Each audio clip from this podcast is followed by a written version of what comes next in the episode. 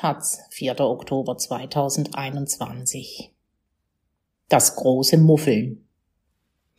In Dorf Chemnitz haben dieses Mal über 50 Prozent AfD gewählt. In Groß-Dubrau sind es nicht viel weniger. Aber warum fahren so viele Sachsen auf diese Partei ab? Eine Spurensuche in der Provinz. Aus Dorf Chemnitz, Groß-Dubrau und Krostwitz Michael Bartsch und Nikolai Schmidt. Zurück zur Normalität.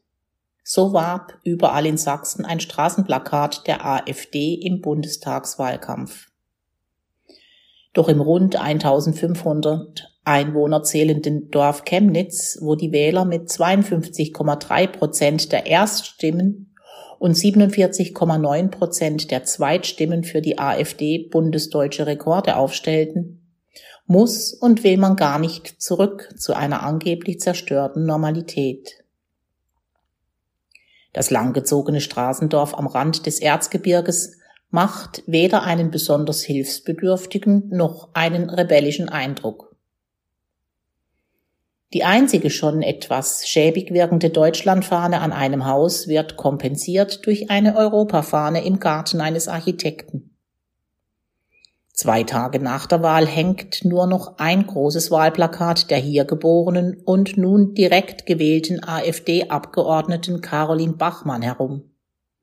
Von irgendwelchen Unruhen und Protesten während der vergangenen Jahre ist nichts bekannt. Erwartungsgemäß trifft man keinen bekennenden AfD-Wähler auf der Straße entlang des Chemnitzbaches. Nur auf das bei den missgelaunten Sachsen besonders ausgeprägte Muffeln, auf den latenten Generalfrust. Es ist doch immer der gleiche Scheißhaufen, egal welche Fliegen draufsitzen, kommentiert ein Einwohner, der gerade Holz hackt. Er habe unter den Kommunisten nicht viel verdient und jetzt auch nicht. Von der AfD verspricht er sich aber kaum neue Glückseligkeit. Mit Presse habe ich nichts am Hut, schiebt ein Installateur das hingehaltene Mikrofon beiseite, bevor er in seinen Transporter steigt. Ihr dreht ja alles so, wie ihr es braucht, setzt er eher resignierend als schimpfend hinzu. Sind halt so Sachen, wo man den Kopf schüttelt, blickt der Dachdeckermeister kurz von der Werkbank auf. Konkreter wird er nicht. Wird niemand in Dorf Chemnitz. Ob es mit der AfD besser würde, stellt aber auch er in Frage. Wo drückt der Schuh? Wo drückt das Herz im idyllischen östlichen Erzgebirge?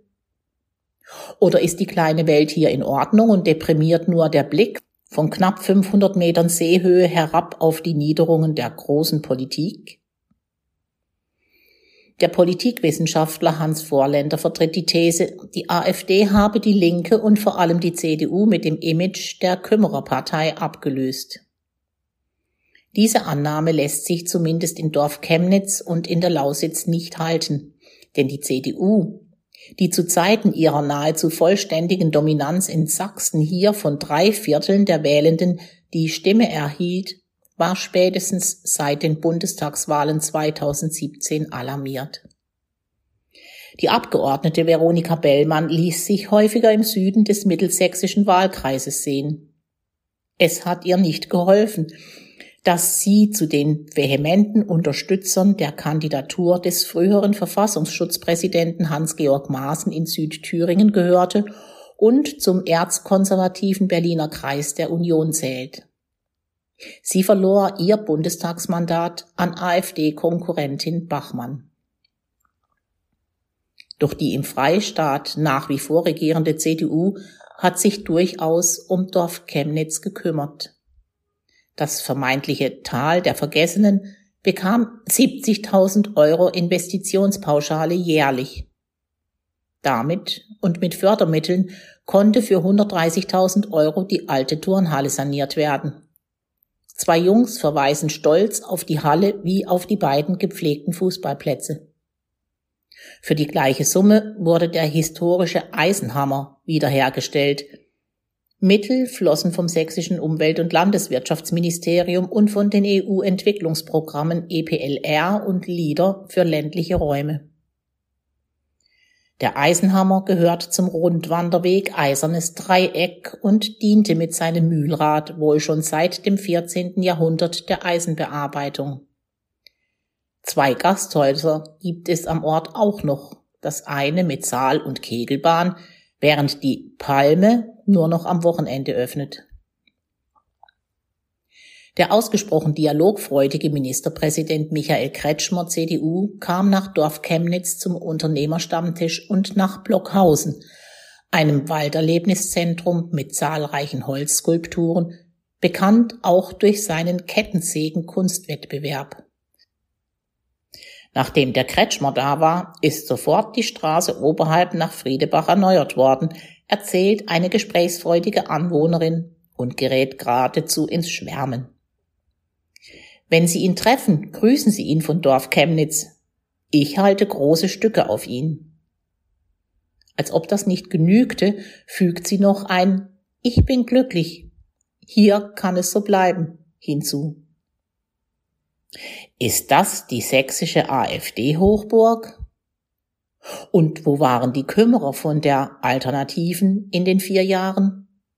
Niemand weiß etwas von deren Engagement zu berichten.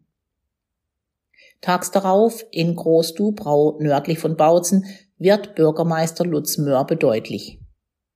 100 Tage nach der Bundestagswahl 2017 habe er den erstmals gewählten AfD-Direktkandidaten Carsten Hilze in Ruhe gelassen, dann aber um einen kommunalen Treff gebeten. Erst 2019, aus durchsichtigen Gründen vor der sächsischen Landtagswahl, kam ein Gespräch mit Kommunalvertretern zustande. Es blieb das einzige.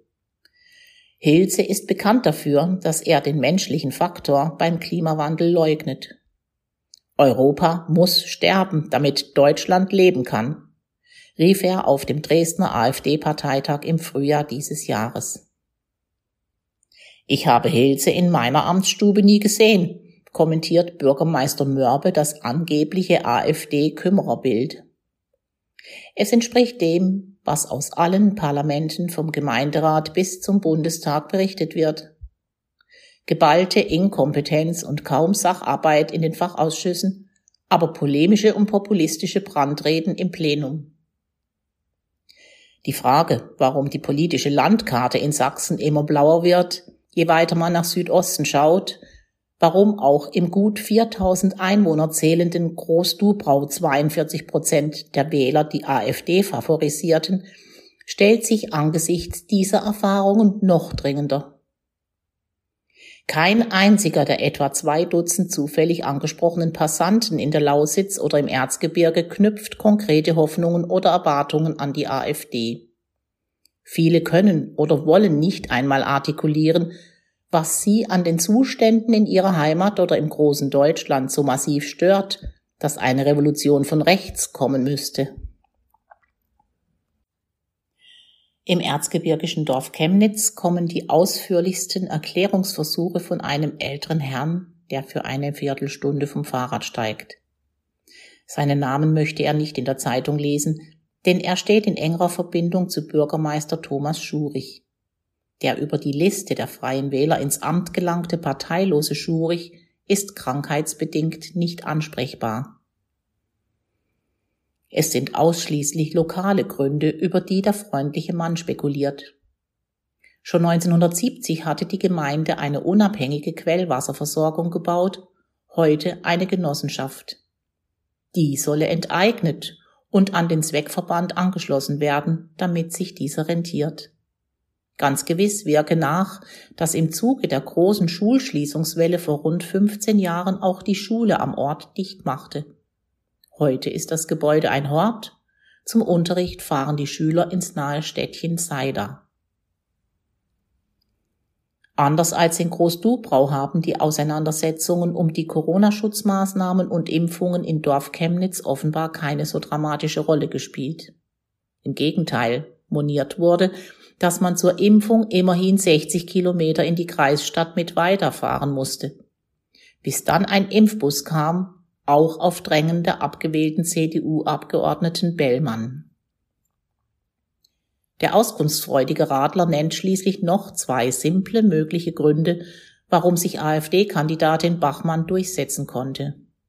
Sie stammt aus Dorf Chemnitz und die AfD und ihre Kandidatin standen auf dem Wahlzettel ganz oben. Größten Wert aber legt er auf die Feststellung, unser Ort ist nicht rechts. Was aber wollte die Hälfte der Wählerschaft dann mit ihrem Votum erreichen oder demonstrieren? Achselzucken auch in der ehemaligen Einkaufsstätte. Heute hat sie nur noch einige Flaschen im Angebot, hält sich ansonsten mit einem Postversand über Wasser. Was soll die AfD schon ändern? Wir haben sie jedenfalls nicht gewählt, sagt die Betreiberin. Wer dann? Ratlosigkeit. Es gebe keine wirklichen Klagen und auch keine politischen Auseinandersetzungen mit Freunden und Verwandten. Jedenfalls sind wir nicht braun, bekräftigt auch sie. Es sei zwar nichts los im Dorf Chemnitz, stellt ein junges Paar auf Verwandtenbesuch am Ort fest, aber es stützt die Feststellung, dass es keine Risse und Gräben zwischen Blau und Nicht-Blau unter den Menschen gäbe. Erzgebirger halten zusammen. Die Pointe setzt eine rüstige 87-Jährige, die mit ihrem Rollator unterwegs ist. Sie sei noch unter den Nazis geboren worden, betont sie. Dann habe sie einen AfDler im Fernsehen gehört und sich gesagt, die wähle ich nicht, das klingt wie damals. Gibt die Lausitz, gibt Groß-Dubrau eine plausiblere Erklärung, warum ein wahrscheinliches Grundkrummeln zum Kreuz bei der AfD auf dem Wahlzettel führt? Vor vier Jahren fand sich ein einziger Bürger, der bekannte, denen da oben ordentlich Feuer unterm Hintern machen zu wollen. Aber regieren solle die AfD auf keinen Fall. Denkzettel und Protestwahl also. Aber nach vier Jahren immer noch mit dem nahezu gleichen Ergebnis? Heute wie vor vier Jahren ist Bürgern der 22 Ortsteile zählenden Gemeinde Großdubrau keine Klage zu entlocken. Naja, der Straßenzustand aber ganz Sachsen sei schließlich ein anschauliches Freiluftmuseum für die Straßen des Sozialismus. Versorgung und Infrastruktur seien in Ordnung. Für ältere Bürger ist es eine Zumutung, dass die Sparkassenfiliale im benachbarten Ratibor geschlossen hat. Aber die macht die AfD auch nicht wieder auf, scherzt eine Frau, die ihre Kreisemutter beim Gang durch den Ort stützt. Der Landkreis Bautzen hat in vorbildlicher Weise flächendeckend Glasfaserkabel verlegt. Von der sprichwörtlichen digitalen Diaspora kann hier keine Rede sein. Der einzige seit 15 Jahren eingebürgerte Migrant in Großdubrau ist der türkischstämmige Betreiber des Kebabhauses. Ich bin nie irgendwie angefeindet worden, betont er und plädiert leidenschaftlich für eine Verständigung aller mit allen. Man müsse zusammengehen angesichts der großen Probleme in der Welt. Der Hass sei schlimm. Ich bediene alle, ob AfD, ob Glatze. Jeder ist willkommen, wenn er sich benimmt. Auch in Großdubrau ist der Tenor der angesprochenen Zufallspassanten nahezu einheitlich.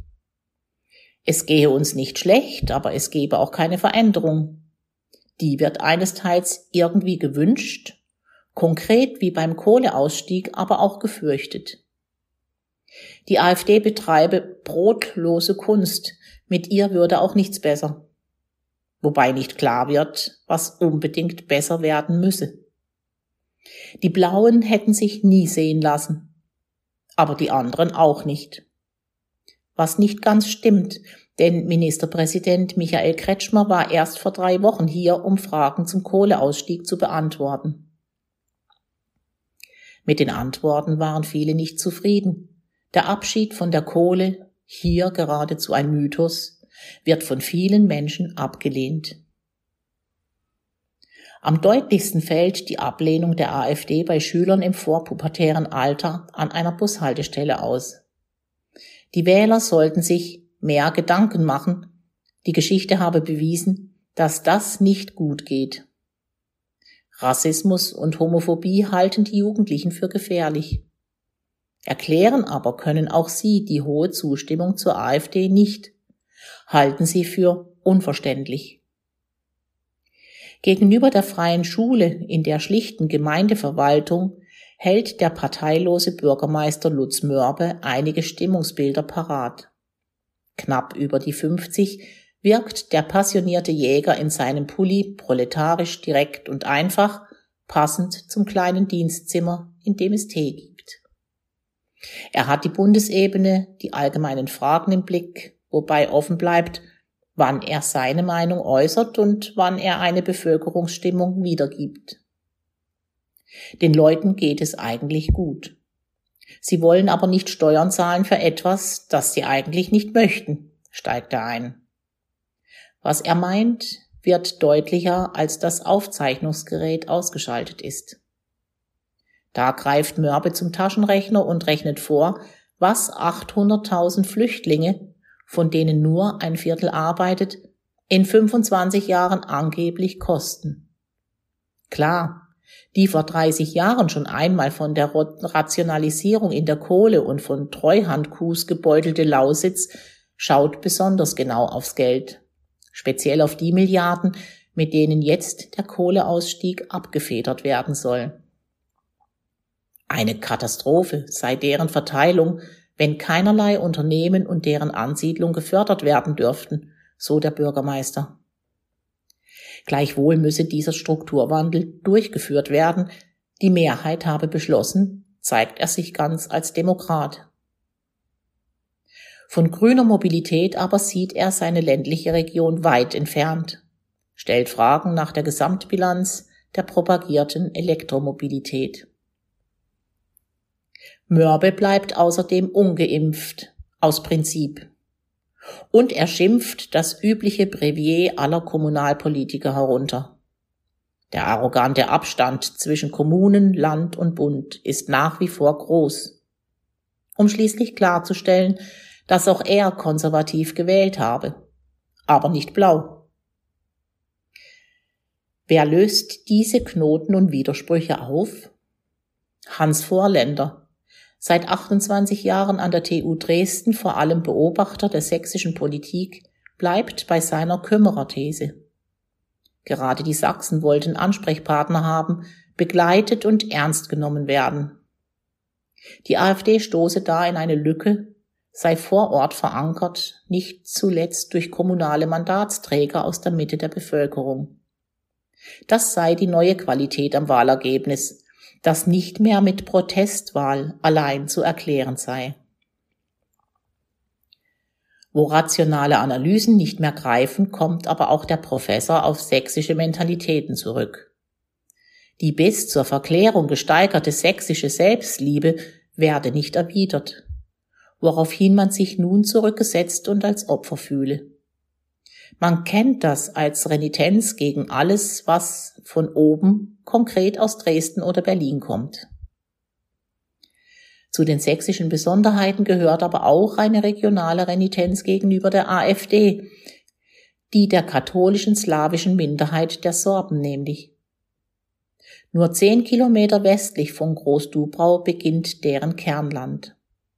Im 1000 Einwohner zählenden Kostwitz ist Sorbisch die Umgangssprache, wie man an den Rufen der Erzieherin im Kindergarten hören kann. Bürgermeister Marco Kliman findet statt Renitenz den Begriff Resilienz treffender. Das Katholische und die Tradition festigen uns, sagt er.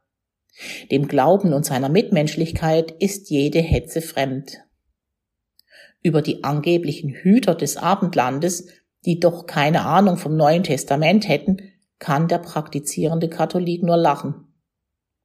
Auch wenn die CDU hier traditionell stark ist und die AfD nur 17 Prozent erreichte, macht deren Einsickern Kliman aber Sorgen.